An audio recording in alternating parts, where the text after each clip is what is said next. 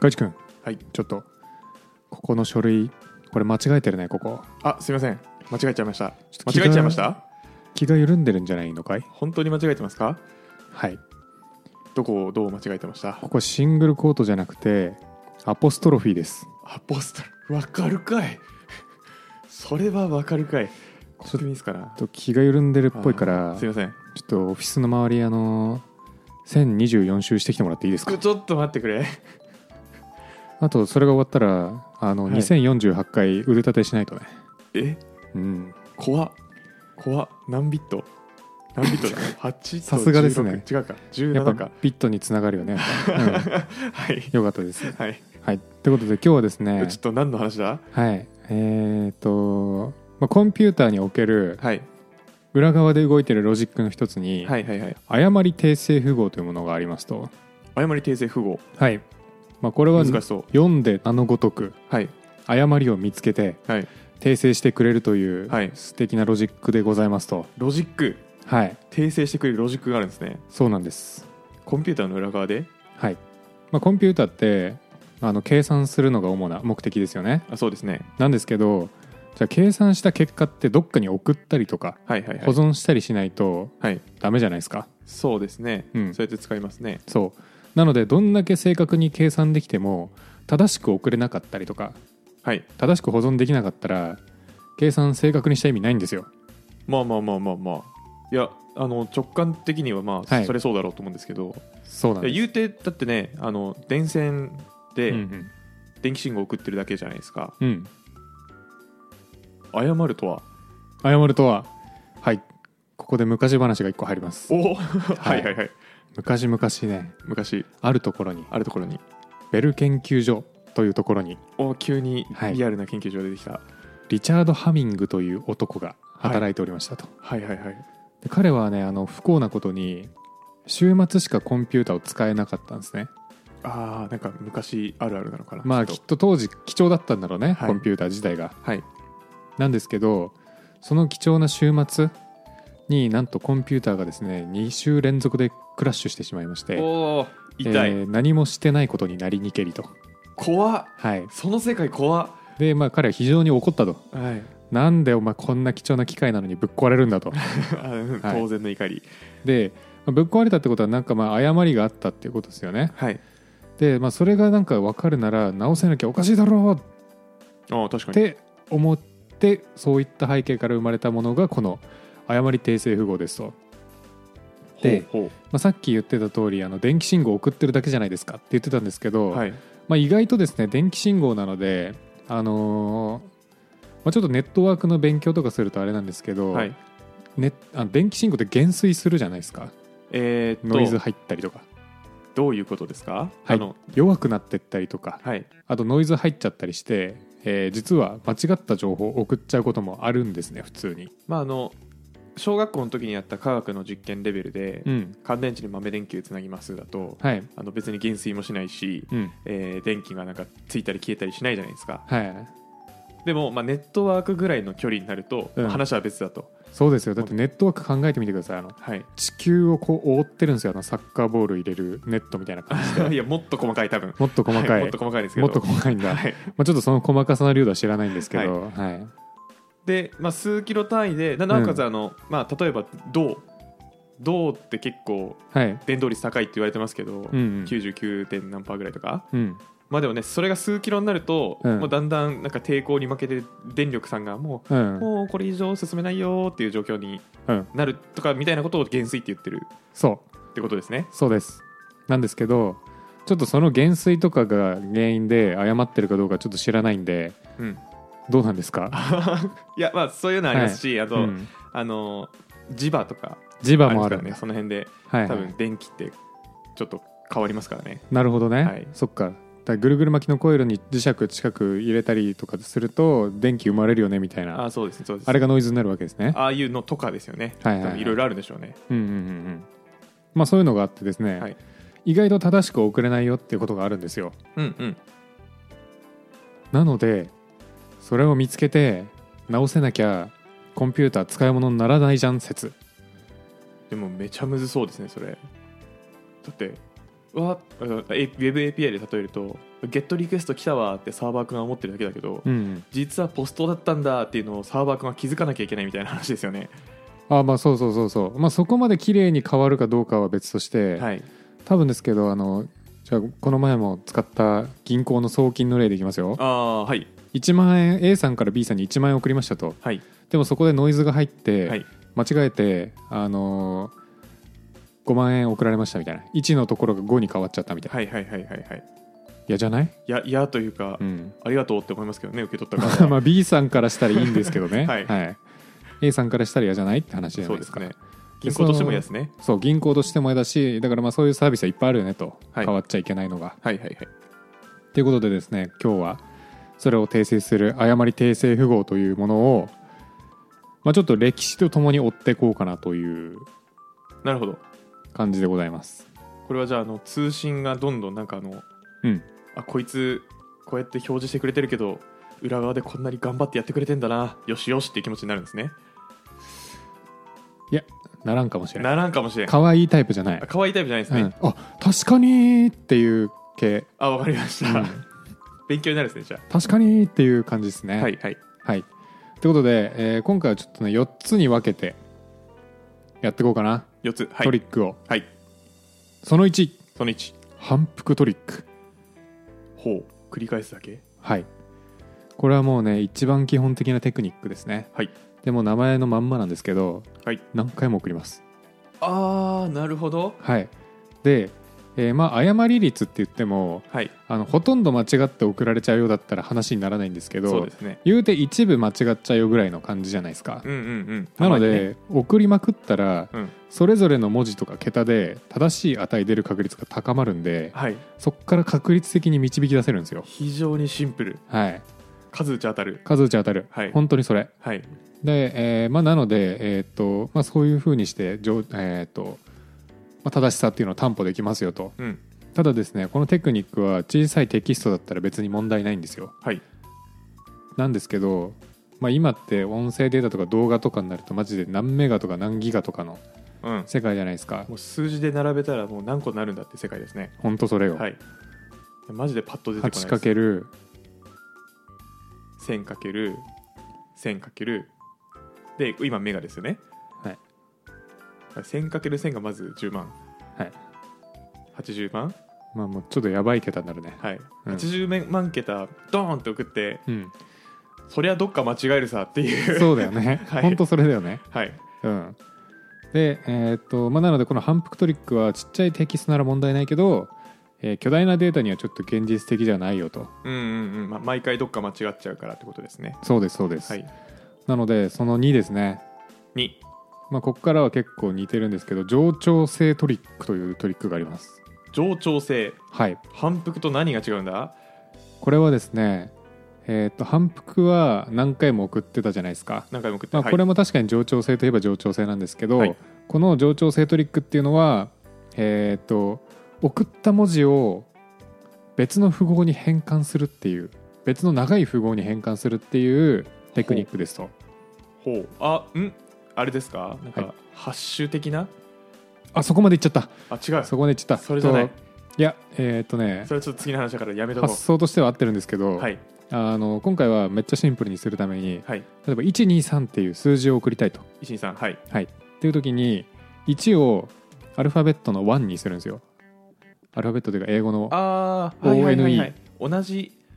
なんだろう内容だけど違う形式に変えるんですねそうそうそうはいで2に2を当てますと、はい TWO はいで3に3っていう英語を当てますと、はいでえっ、とこれをして送ると何が起きるかっていうと文字数単純に増えますよねうんでも誤る確率は変わらないんで、はい一個一個の文字が例えばそうだな3文字に1個ぶち壊れるとするじゃないですかはいでなっても例えば1の中から1文字ぶっ壊れてはい2の中から1文字ぶっ壊れてはいで3の中から1文字ぶっ壊れるだけなんで、はい実はぶっ壊れてもある程度予測つくんですよ、ああまあ確かにうん、一数字の123よりは復元できそうな気しますねそう数字の123だとその数字が入れ替わった瞬間もう原型が分かんなくなってしまうんですけそうどですねこの、えー符号に置き換えるっていう方法を使うと、はい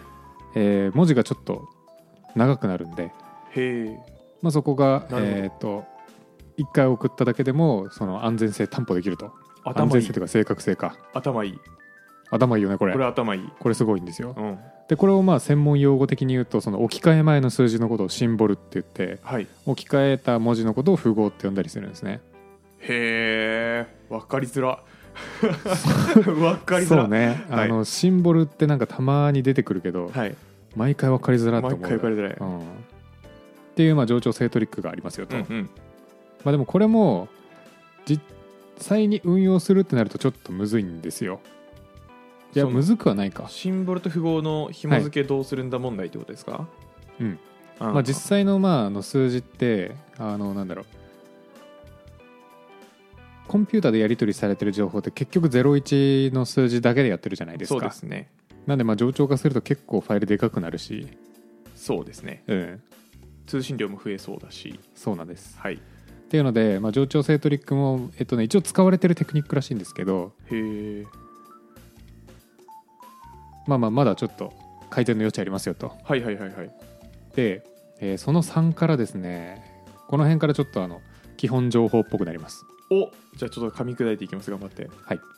その3がねチェックサムトリックってやつですねチェックサムチェックサムたまに聞くかなっていう単語ですね、なんかす足し算チェックしてそうですね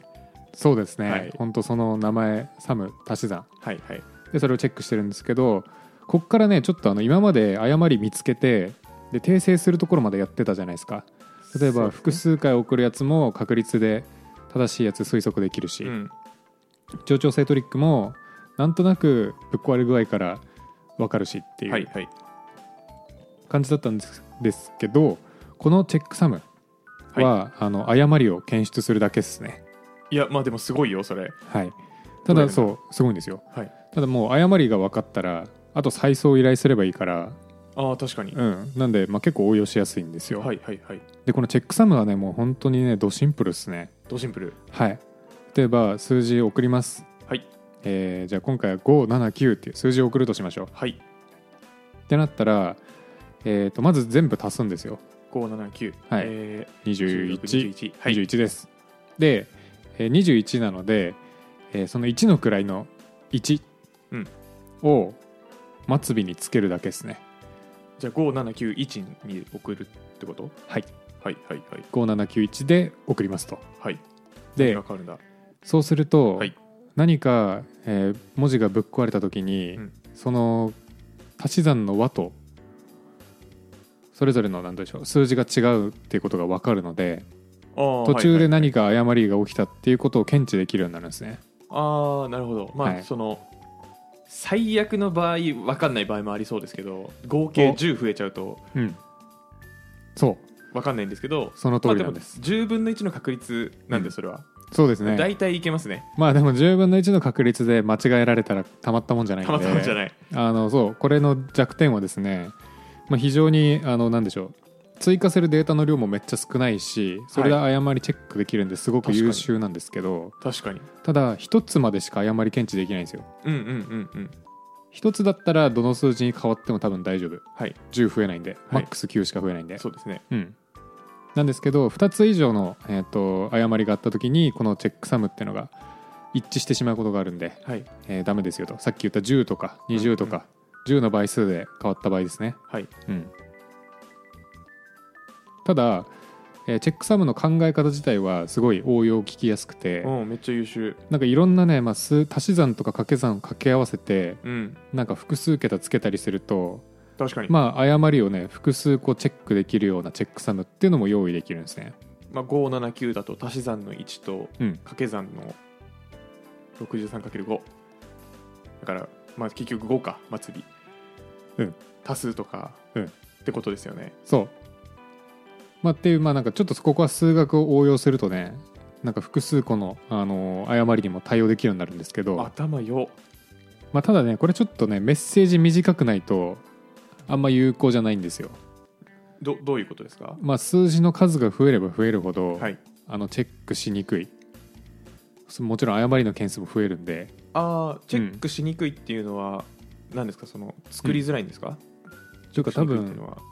現実的じゃなくなるんじゃないかな、ああ複数箇所間違えるからってことですねうん、さっきの80万桁とかだとさ、うんうんうんやばいじゃないですやかばそううんそれを足し算だけで解決しようっていうのはちょっと無理があると無理そうっていうので、まあ、実際にはねそのこのチェックサムっていうのをすごい応用してはいもうね100桁以上のチェックサムをつけたりしてるらしいですね、へえまあでもでもでもでもうん短いんじゃないですか、それでも、まあ、確かに短いね、うん反復とか上長に比べたら、そうでそこに使ってるので、えーもうメジャーなのがはい暗号学的ハッシュ関数といううわーなんかむずそうだというか暗号学っていう言葉はワクワクしますけどね本当だよね、はいなんか暗号通信したいもんねしたいうん、暗号とかテンション上がるもんな、それ理系です、は本い当、ですか理系ですきっとはい、まあ、ハッシュ関数っていうのはまあ簡単に説明しておくと、はいハッシュ化するための関数ですとハッシュかはい、でハッシュ化というのはですね、えー特定の文字がありますとはい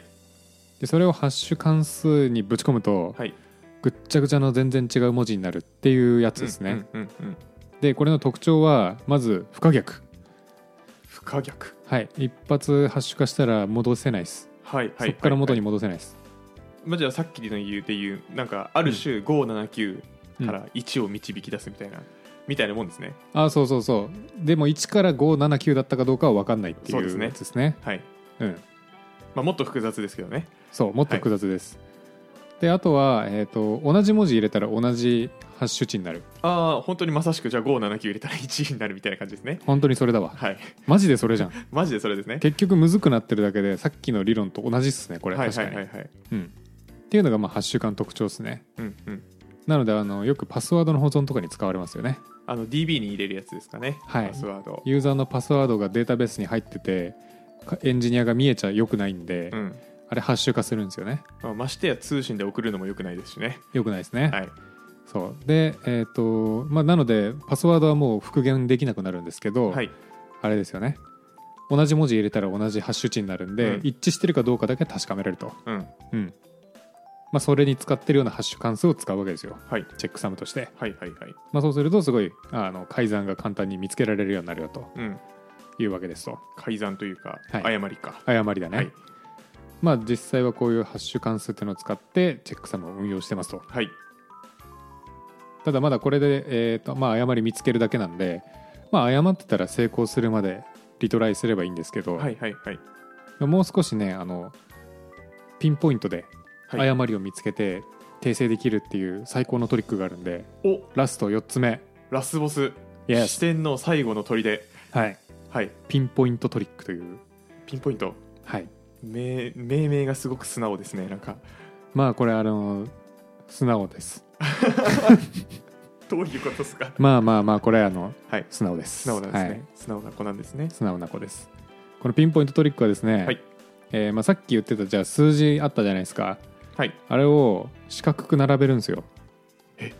は、はい、はい、はい、ははいい、四角くね、ちょっと今じゃあ1234をイメージしてください1234、はい、今なんか 2×2 のマスにポンポンポンポンって入りました。ああ、早っあまだ1列で大丈夫です一列大丈夫ですかはい、横に入れました1234を横に並べました。はい、はい、で12は、えーそのままで OK、はいで34を12の下に持っていきましょうああはいじゃはあい左上右上左下右下になるんですね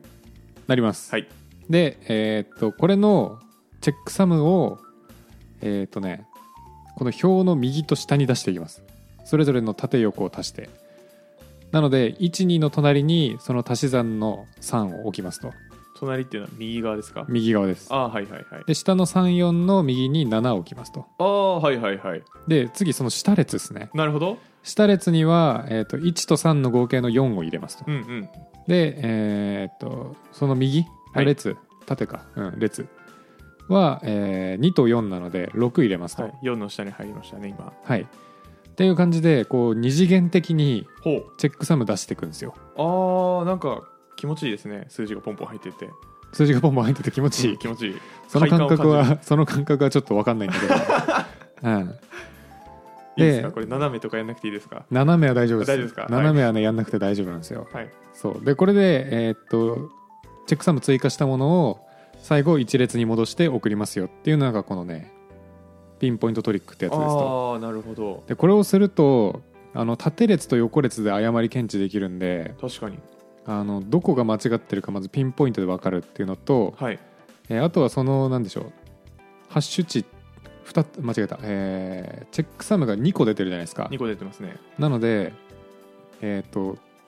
何が、ま、なんていう数字だったか復元できるんですよね確かにうんあの2方向からチェックできるからそれができるってことですよねそうそうそうそうそうそうおお賢い伝わってるか分かんないけど伝わっててくれ伝わっててくれこれ、はいそうちょ2つ値があるからねその X が簡単に計算できるんですよすげえへっていうトリックがこのピンポイントトリックってやつですとえまあ実際はもうちょい多分複雑でさっきと同じように多分ハッシュ化使ったりとかはいなんかいろいろめちゃめちゃむずいことをやってると思うんですけど、はいはいとりあえず2次元に並べてチェックサム出してるだけなんですよへえでそこから複合もできちゃうとはいいすごないや賢いいすごないこれって感じですねやなんかもうチェックサムの時点ですごいと思ってたけどうんでもなんかこれでちょっと疑問に思うのがだかはらさいっきあのハッシュ化すると復元不可能みたいなこと言ってましたけど、うんだから復元はできないのかなハッシュ化してないのかなハッシュ化じゃない何かなのかもしれなくないですかか多も分うんただ何なのかは分からんけど はそうなんだよね、はいそこまではねちょっと詳し詳しく追ってないんですけど、はいちなみにこの仕組みのことはねなんか二次元パリティとかって言ったりするんであ二次元パリティね、そう二パリ次ティ元パリティたまに聞く単語、うんパパリリテティィビットとかって聞きますよねそうそうそうそうたまそうパリティビットはあれだよねなんかネットワークの時に見るよね、に見るまあ、っていうテクニックを使うことによってですね、 はいっていうテクニックを使うことによってですね、はいあの通信の誤りとか保存する時のミスとかを検知して修復してくれてるんですよ、あーじゃあ結局、うん、なんでしょうねだから、えーじゃあサーバーからクライアントに、うんなんかウェブページ返すよって言ってペーンって通信した時にうん途中で何かがあってうん本当に2ビットだとかなんかはそういはいいうはいちょっとだけ間違って送られてきた時にクライアント側でうんバーバーバーって修正してうん正しく今見れてるとそうみんなやってんだなじゃあこれすげえなすごいよねこれが日々の通信とかあと普通に CD とか DVD に保存する時とかもあれ普通に見せるらしいんで確かにミスりそうああいう時とかもやってるらしいですねへえこういう修復は。へえでなんか今までさ全くこういうの知らないとさコンピューターってすげえ正しく動くもんだって思ってたんだよね。いやそうですようねんっていうので裏側でこういう素晴らしいロジックが働いてるんだなっていうのを聞いて僕は感動しましたっマジてでいう泥臭いっすよねすごい意外にこれだってねあのベル研究所でハミングさんがブチ切れてなかったら誕生してないかもしれないまあですそかうらね,、まあ、ですね確かに代わりの誰かがぶち切れてたかもしれないですけど、確かに、はいまあでもそそれういうはことですねうん、マジでそのレイヤーが結構低いじゃないですかこれだってもう多分物理層の話なのかな、物理層の話だと思います多分、うん多分そうですよね、うんそこまでいくと うん大抵こんぐらい泥臭いですよねなん確かにそうねうん、うんそれこそそのい1と0の信号を送ってるって言っても,、うんうんもう1秒間にううん万回読み込んで、うんそのうん万回のタイミングであの電圧がプラスかマイナスかみたいなうんうんうんのだけで判断してるだけじゃないですか、そううね、んえそれは間違えるさって思いますよね、ほんとそれようんでもこれをねなんかその泥臭さの割にこれはすごいシンプルな仕組みだなと思ってね多分ここにたどり着くまでにいろいろあったんでしょうねきっと確かにこの方法あいやこの方法いやっていうので今これに落ち着いたんでしょうねうんうんでもこの辺の話ってだって最近じゃなくてうんうんうんもううん十年前のうんうん頃にはもう確立されてる話じゃないですか そうそうねだってさっきのベルさんの話よん1940年とかだしまずいあとこれに関わってるのはあのねシャノンって人なんだよねシャノンクロード・シャノンシャノンエントロピーの人だいやまあいろいろやってるから多分それもそうだと思う、はい、あの情報情報革命を起こしたみたいな人ですね、はい、なんかその人の論文はあのコンピューター界のマグナカルタって呼ばれてるらしいですちょかっ らねと待ってくださいマグナカルタがわからんマグナカルタはあの世界史で出てくる一番かっこいい名前の法典です ねはいハンムラビ法典じゃないですねハンムラビ法典はかっこよくないかっこよくないんだ、うん、なんかカレーみたいなんかちょっとそれもわからんけど、あま り、マハラジャなのかわかんないけうど、ん、なんかちょっとカレーっぽいからあんまあれなんですけど、えーでもそうなんだ、うん、すげえなでその人が書いたの多分1960年ぐらいかなへえその論文を書いたのがつすっげえ通信のなんとかかんとか理論みたいなやつ、うんまあなまあ難しそうですね The Theory of Communication ああ某有名ポッドキャストで取り上げてたやつだああそうそうそうそうそう みんな大好きなそうそうそうそう、はいはいはいでだから意外にこういうお話って、うんまあ、僕は大学行ってたんでやるんですけど、うんうんうん大学行かないとやんないですよねやんないプログラミングスクールじゃ絶対やんないですよねやんないまあ本当に情報基礎あの情報ん基本情報とかはい応用情報やった時に、まあ、パリティとかチェックサム出てくるなぐらいのですよねやつ、ふわっと触れますよねうんで丸暗記しますよねとりあえずまあ乱気するはい意味わかんないままなんでこんなんつけてるのっていずっやとそ思うってそうたいやそうそうそうそうだからうん、うんこういう話って結構貴重なんですよね貴重だね、はいこれこれ以降なんかネットワーク関連の話聞くときには、うんこういう話と紐付けて考えれるようになる あそうそうそうそう、うんもうパリティビット来たらね「おいパリティしてるね」みたいねそうそう そう、な、うん、修復してるんでしょみたいなうん、でもまあだから本当にごくまれに、うん多分誤りは訂正されないで届くことはあるんでしょうねきっと、ああるらしいですうん、ただあのーまあ、このトリック使うと、まあ、この本によるとですね誤りを完全に取り除いたと言っても過言ではないくらい誤り率を減らせるらしいっす、まあねうん、完全にって言ったら過言だろうさすがに過言か過言いやそんなことないでしょう、どうなんでしょうね、まあでも本当に気にしなくてもいいレベルで、うんえー誤りが起きるっぽいまあ、ですよねだからあれじゃないあの本当かどうか知らないけど、はい机の上に石を置くじゃん、ああはいはいはいはいでもなんかそれさ電子だか分子だかなんかわかんないけどすっごい低い確率ですり抜ける可能性があるみたいなはいあの量子力学の話ですねそうなん だ中学校の時にめちゃくちゃ流行りましためちゃ流行った、はい分子とか原子って動いてるんで、うんうんで熱くなるとうわーって動くんですけど、はいはいはいそれがごくまれにその机の原子をすり抜けられるってか形になる時があるみたいな形というかそれが起こる可能性がある、やっぱりっうんうんていうのもそうですし、うんあともう一個あるのが1日に1回うん地球上の石ころの何かはうん同時に同じ方向に原子が動くんで、うん勝手に動くらしいです、それぐらいの確率なんじゃないかな、 はいきっそとのぐらいの確率ですね、うんまあちょっと関係あるかないか分かんないんですけど、うんうん僕今週あのメールで送られてきた PDF がはいはいぶっ壊れてておうでいやぶっ壊れてるなって なってはいはいはいすいません再送お願いしますできますかってうんおお願いして全く同じものを全く同じ方法で送ってもらって、うんそっちは開けたんでうんああ壊れたんかな途中でってあー思う出来事はありましたそれじゃあすり抜けるぐらいじゃないすり抜けるぐらいかもしれない 圧倒的にすり抜けるが低そうだね。まあでもない ですね、ういんやでもそうだからちょうど今週本当に、うんうんあうんあなんか通信で壊れたんかなっていう出来事はありましたねでも確かにめっちゃたまにあるかもしれないそれ、うんめっちゃたまにですよねだからうん僕初めてです社会人で 全く同じ方法で送ってもらって今度は開けたっていうのは初めてです、いや俺もね多分過去に12回経験したことあるかもしれないそれ、うんだから多分その多分それって通信以外にもうん間にいろいろいるじゃないですか、サーバーとかうん、うん多分それで若干確率は上がってるんでしょうけど、うんうんうんうんまあでもね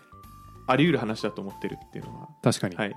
大事だと思いますうんまあ、でも本当にそれぐらいレアなところまで引き下げてくれてるのはすごいことですよこいれやすごいうんそれはすごいはい、ありがとうございます、はいこれあのあれですか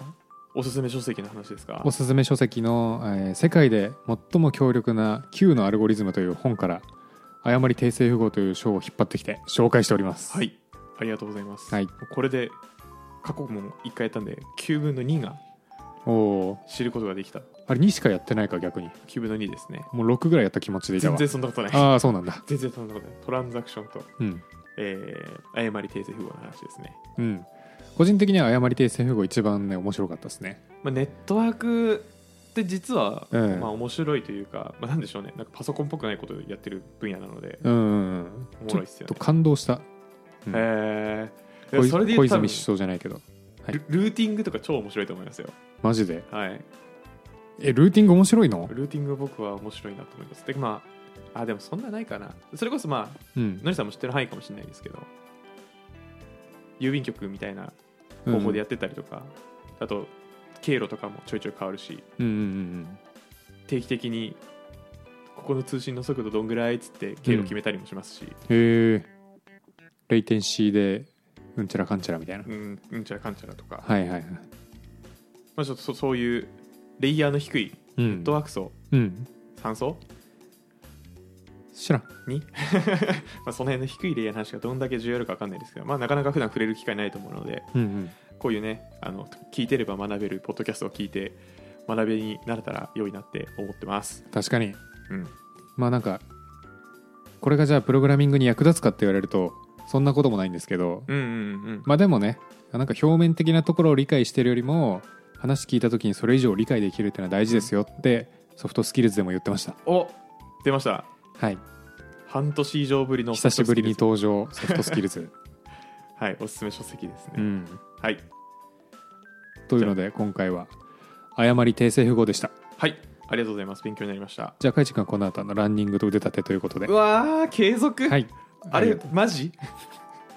マジです数えれないよ俺は3024謝っちゃうよ途中でああじゃあちょっと訂正符号入れてもらってめんどくせえ めんどくせえうん、チェックサムつけてもらって今ね、 101周だからチェックサムついて、えーとりあえず2と2 1×0×1 だからまあ0にしとくか、うんそしたら101から109まで全部0だなあそじゃっあなんなか、ら110も0だなまあ、桁数ちょっと多いからね、まあ、少し多めにつけとかないとめんどくさダメですねうん、じゃあ二次元パリティでいかないとねやばすぎそっちも覚えらんねえわ暇人プログラマーではあなたのフィードバックを募集していますちょっとやり取りしたい人はメール気軽に送りたい人は Google フォームツイートをお願いします詳細は説明欄を見てくださいポッドキャストのフォロー、コメント、評価してくれるとバカ騒ぎします。それではまた次回。暇人プログラマーからお知らせです暇プロメンバーとメンタリングしたい人を募集しますどうやったら中級エンジニアになれる悩みを相談したいなどなど相談内容は何でも OK ですメンタリングを通じて何か気づきを持って帰ってもらえるように頑張りますエピソード説明欄の方ではなく番組説明欄の Google フォームから日程を選んでお申し込みください料金はもちろん無料各日程先着1名なのでお早めに